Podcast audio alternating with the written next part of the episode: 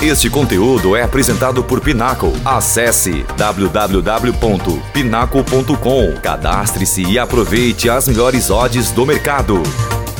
Campeões, Flamengo e Palmeiras foram os grandes times da temporada no Brasil. Chegado ao fim da temporada brasileira, restando algumas rodadas do Campeonato Brasileiro pela frente, evidentemente já é cristalino quais foram os principais destaques da temporada brasileira no futebol de 2022 e foram Flamengo e Palmeiras, em trajetórias totalmente distintas, né?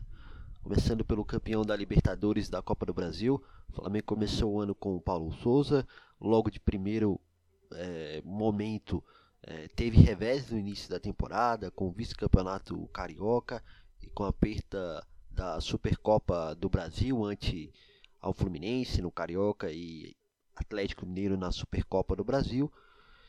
E aquele trabalho iniciado então pelo Paulo Souza, evidentemente não convenceu. Tanto é que quando começou o mata-mata da Libertadores, iniciou-se um outro trabalho, o trabalho do Dorival Júnior, que aí sim né, foi a chave para o Flamengo mudar a sua trajetória. Sob comando do Dorival Júnior, o Flamengo teve sua dificuldade no começo, mas logo encontrou caminhos da vitória é, e, enfim, começou a apresentar futebol extremamente vistoso. Né? A chave de tudo isso, certamente, do ponto de vista ofensivo, talvez tenha sido o encaixe né, entre Gabigol e Pedro. No sistema defensivo, o Flamengo encontrou ali o meio-campo equilibrado, com destaque para João Gomes e é, a defesa muito bem encaixada sob liderança do Davi Luiz e no gol com o Santos, que fez com que o time é, encontrasse seu bom futebol e conquistasse ao longo da temporada a Copa do Brasil e a Libertadores, ambos os títulos de modo inquestionável. Né? De fato, pela primeira vez em 10 anos, o time volta a conquistar a Libertadores de modo invicto. É, então, feito tinha sido do Corinthians né, em 2012 só que dessa vez o Flamengo, além de ter sido, além de ter conquistado de maneira invicta, é, colocou-se aí como a melhor campanha da história da Libertadores. E, enfim, na Copa do Brasil foi um caminho de mais dificuldade.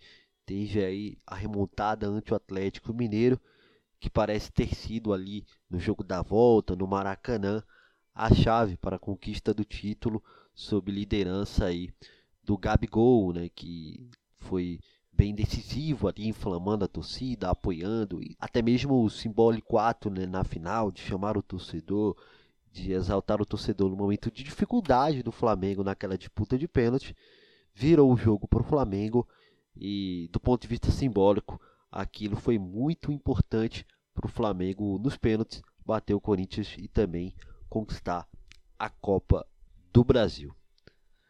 Bom, do outro lado, nós tivemos o Palmeiras, que, como eu disse anteriormente, teve uma trajetória distinta ao Flamengo na temporada. Né? De fato, foi um time que é de uma continuidade de trabalho com Abel Ferreira e que se mostrou extremamente consistente ao longo de toda a temporada.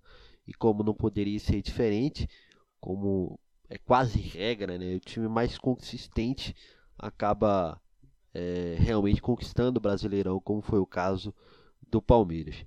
Né? Liderou a competição desde a oitava rodada e deu pouquíssimos sinais de que em algum momento poderia perder o título. Né? Talvez esse sinal tenha vindo na semifinal da Libertadores, naquela disputa diante do Atlético Paranaense, onde acabou ali é, eliminado, né? Mas é, ali teve tropeços né, ao longo do campeonato contra o Red Bull Bragantino, né, o principal deles ali que poderia, se o Flamengo vencesse naquela mesma rodada, o Ceará botar de vez fogo no campeonato. O Flamengo, o Palmeiras acabou tropeçando, o Flamengo acabou não vencendo também, né, empatou também. E aí, depois disso, é, os times acabaram ali, na verdade, se revezando né, na, vice-liderança do campeonato sem que de fato ameaçasse o Palmeiras, que realmente ao longo do Brasileirão foi soberano, né? E enfim, é, de fato é, foi um time muito consistente e mereceu demais do título. Né? Do ponto de vista individual, há de se destacar o campeonato do Gustavo Scarpa, de fato o melhor jogador da equipe na competição, mas também, evidentemente, o time teve outros grandes valores, né? como é o caso é, do Gustavo Gomes ali na zaga, né? ajudando bastante junto ao Murilho, né? fazendo ali uma, uma defesa extremamente sólida. O Piquerez também teve ali papel fundamental. O Rony, enfim, a equipe do Palmeiras, de, uma, de modo geral, é, teve um coletivo esplêndido e por isso mereceu o título. É, se há para o torcedor se lamentar, é porque de fato é, este ano o Palmeiras não teve a mesma sorte de outros anos nas competições de mata-mata. Né? Acabou ali caindo até nas ambas as eliminações né? contra o São Paulo e também contra o Atlético Paranaense de maneira atípica, né? De maneira que o torcedor de fato fica ali extremamente frustrado, né? Porque vale lembrar, o Palmeiras conseguiu fazer o resultado, o resultado em ambos os confrontos, mas acabou que no fim de ambos acabou é, devolvendo, né? A, a, a chance para o adversário e aí não teve jeito, acabou eliminado. Mas de modo geral, um grande campeonato brasileiro do time de Abel Ferreira e sem dúvida, com isso é, é, inegável. O título, os títulos distribuídos, Copa do Brasil e Libertadores ao Flamengo e Brasileirão para o Palmeiras são indiscutíveis e são extremamente meritórios aos, aos, aos times que, portanto, foram de fato os melhores da temporada de futebol no Brasil. É isso. Siga-nos nas redes sociais, arroba e até uma próxima.